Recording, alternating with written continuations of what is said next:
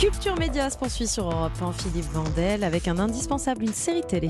Vous êtes fan de série Muriel Mayette ou pas? Ah bah non, vous n'avez pas la télé, vous savez pas allumer votre télé. Non, mais je, je sais très bien allumer mon- sur mon iPad Ouais. Ah. Netflix. Ah, euh, c'est sur Netflix la série dont vous nous parlez aujourd'hui, Héloïse, Eh non, bonjour. malheureusement, bonjour. C'est sur euh, Apple TV+. Héloïse Goua, vous nous parlez d'Hello Tomorrow, série américaine que vous m'avez décrite tout à l'heure comme un Mad Men futuriste. Ça veut dire quoi exactement? Est-ce que vous avez vu ce chef-d'œuvre de Matthew Weiner avec Don Draper, Mad Men? Euh, Non. Muriel? Non. Mad Men, c'était la, la- ça se passait dans le milieu de la pub dans les années 50-60 aux États-Unis. Absolument. Où toutes les filles étaient en jupe, les types hyper bien sapés et tout le monde clopait. C'est Il n'y a pas un plan ça. sans cigarette allumée. Alors déjà, et c'est une série aussi qui se reconnaît en un clin d'œil avec cette esthétique que, Ouais. que vous décrivez, hein, les décors, les costumes. On est dans les années 60 dans l'Amérique du Nord. Euh, les hommes ont les cheveux gominés, les femmes ont des perles aux oreilles et du rouge à lèvres en, en toutes circonstances. Eh bien, c'est exactement ce même look euh, 60s qu'arborent les personnages de Hello Tomorrow. On a toujours l'impression d'être dans un tableau de Hopper, mais la petite différence, c'est que les gens se déplacent en Cadillac volante. Ils échangent déjà en visioconférence, même si l'image est en noir et blanc. Les femmes portent des bigoudis lumineux qui chauffent. On drôle. est dans les années 60. hein. Ah. Et puis, les serveuses et les facteurs sont un peu particuliers. Dis donc, mon chou, regarde-moi dans les yeux. Santé Bonjour l'ami. Passez une merveilleuse journée, très cher. Bien le bonjour. Livraison de sourire pour vous. Voilà mon prochain arrêt.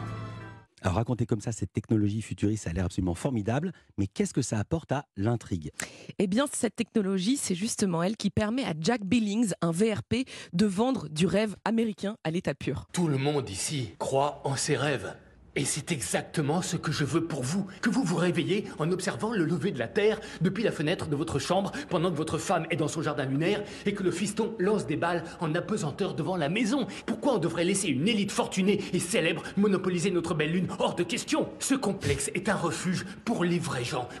Vendre des maisons sur la Lune génial. à prix abordable, ça claque Ouais. sur le papier. Ouais. C'est pas ouais. mal, c'est pas mal. C'est pas mal. Abordable. Mais en- oui, à prix abordable, c'est pas Mm. que pour les riches. Euh, mais en réalité, euh, cette entreprise qui s'appelle Claire de Lune est beaucoup plus fragile qu'elle euh, qu'elle n'en a l'air.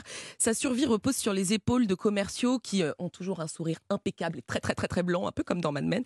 Euh, mais, mais ces commerciaux souffrent de devoir inventer toujours plus de bobards et de publicités mensongères pour faire rêver les Américains.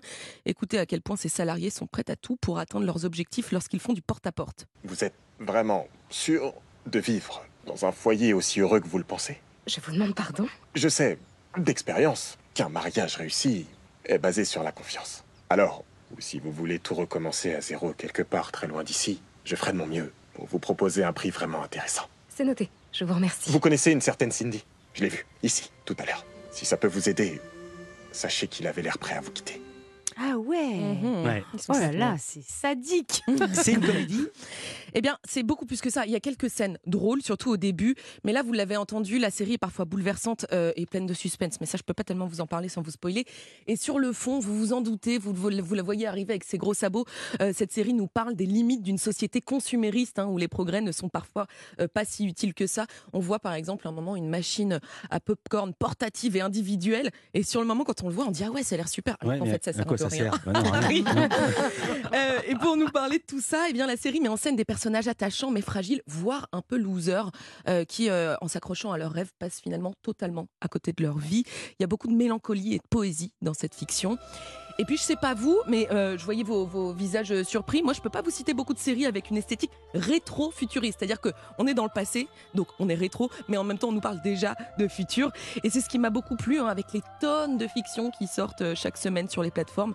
Je trouve ça toujours remarquable quand des scénaristes parviennent encore à nous surprendre. Et vous-même, vous avez réussi à nous surprendre. Ah, bah, Donc, double mieux. bravo. Euh, on entend donc le générique de Hello Tomorrow. Où est-ce qu'on peut la voir cette série Vous l'avez dit, on va Ouais, le redire. Apple TV+. Alors, c'est en cours de diffusion. Déjà, trois épisodes sont disponibles.